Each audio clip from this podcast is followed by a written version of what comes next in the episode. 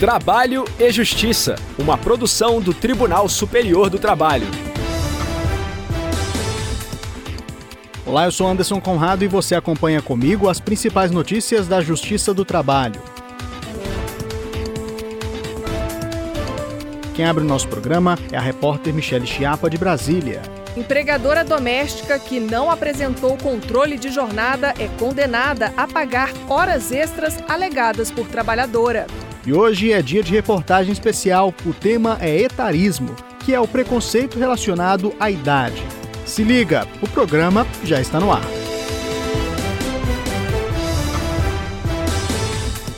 Devido à falta de apresentação do controle de jornada, uma empregada doméstica de Aracaju, em Sergipe, foi condenada a pagar horas extras alegadas por uma ex-empregada. Ouça os detalhes do julgamento na reportagem de Michele Chiapa.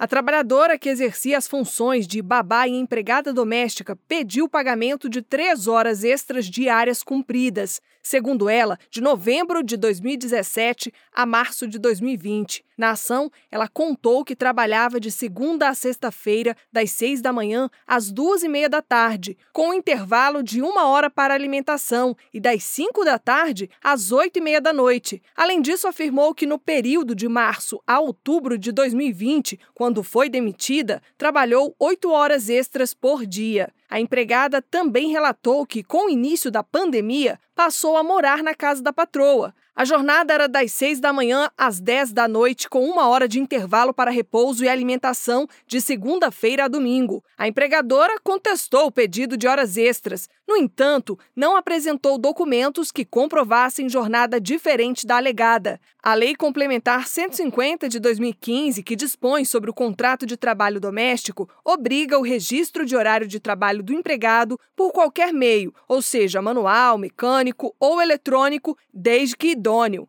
Sem a apresentação dos controles de ponto, o juízo de primeiro grau determinou o pagamento de parte das horas extras. A empregadora recorreu ao Tribunal Regional do Trabalho da 20 Região em Sergipe. O TRT considerou que a Lei Complementar 150 de 2015 foi descumprida. Na decisão, regional aplicou o entendimento da súmula 338 do Tribunal Superior do Trabalho. Assim, foi mantida a determinação de pagamento das horas extras no valor total de R$ 36.880. O caso chegou ao TST. O relator na quinta turma, ministro Breno Medeiros, ressaltou que, no caso julgado, o tribunal tem jurisprudência pacificada sobre o tema. A não apresentação do controle de ponto em juízo pelo empregador doméstico que seja a presunção relativa da jornada alegada na inicial, a qual pode ser elidida em sentido contrário, e aí eu aplico analogicamente a súmula 338.1. Por unanimidade, o colegiado rejeitou o recurso e o entendimento do TRT da 20 Região em Sergipe ficou mantido. Ainda é possível recorrer da decisão.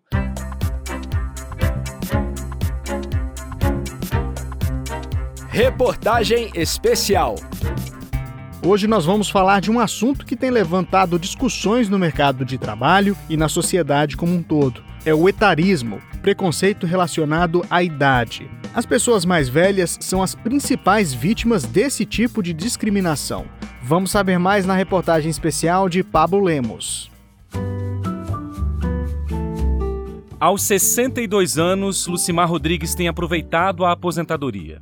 As atividades físicas são diárias, pilates, funcional. Duas vezes na semana eu faço natação, duas vezes dança e aos finais de semana eu faço as caminhadas. Então, todos os dias eu estou em atividade. Não sou assim nenhuma atleta, né, performática, mas eu estou no meu ritmo, eu faço minhas atividades todos os dias, praticamente.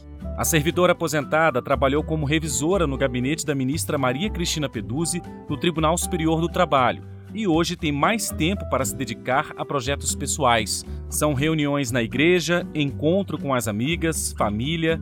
Lucimar também já publicou dois livros e é imortal na Academia Cruzeirense de Letras, em Brasília.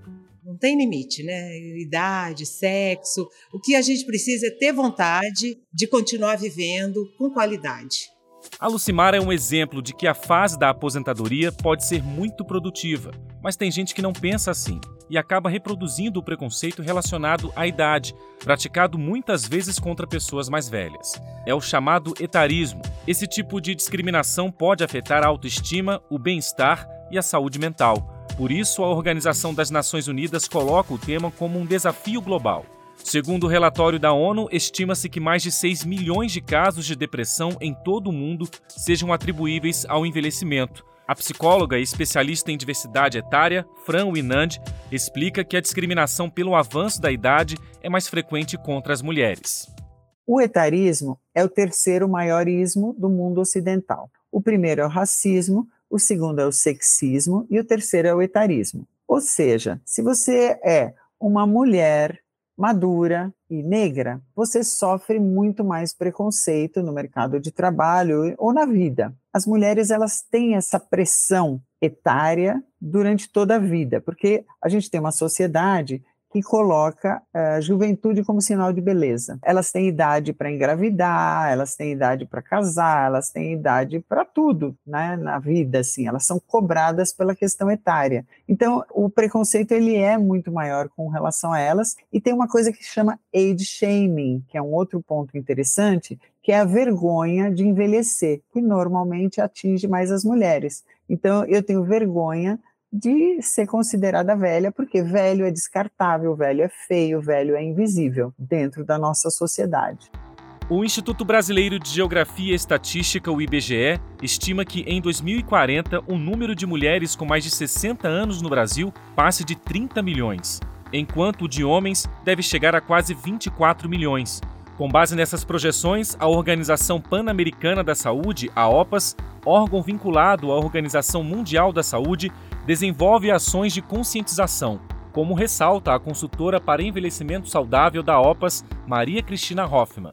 Um dos principais desafios é que a gente traga essa discussão para os diferentes espaços que espaços são esses? Nas escolas, nas universidades, nos ambientes de trabalho, nas famílias, nas comunidades. Porque o idadismo, o etarismo, ele acontece de uma forma muito silenciosa. Então, muitas vezes nós temos ações ou reproduzimos ações sem nos darmos conta e ações que muitas vezes são preconceituosas, têm por base um estigma ou um preconceito em relação a uma outra pessoa.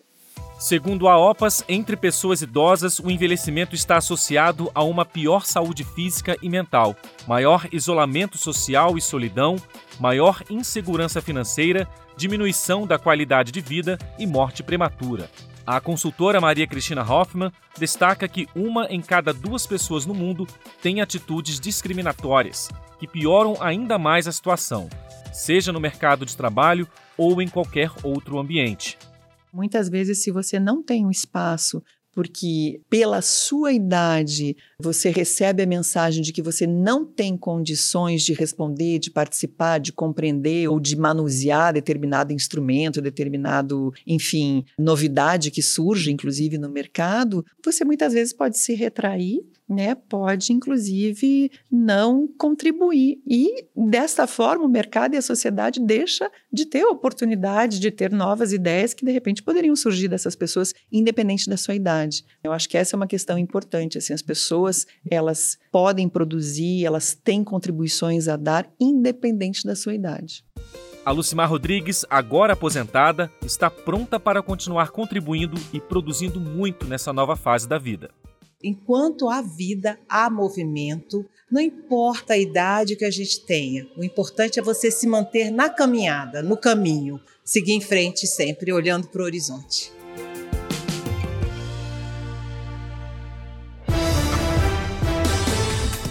A edição de hoje termina aqui. O trabalho E Justiça teve a apresentação de Anderson Conrado, edição de Liamara Mendes, produção de Milene Teixeira e Priscila Roster, colaboração dos estagiários Jorge Agli e Milena Correa, supervisão de Patrícia Rezende e trabalhos técnicos de Carlos Davi, Rafael Feitosa e Wesley Oliveira. O programa é uma produção da Rádio TST sob a coordenação de Rodrigo Tunholi e a supervisão geral da Secretaria de Comunicação Social do Tribunal Superior do Trabalho. Muito obrigado pela companhia. Até amanhã. Tchau. Trabalho e Justiça, uma produção do Tribunal Superior do Trabalho.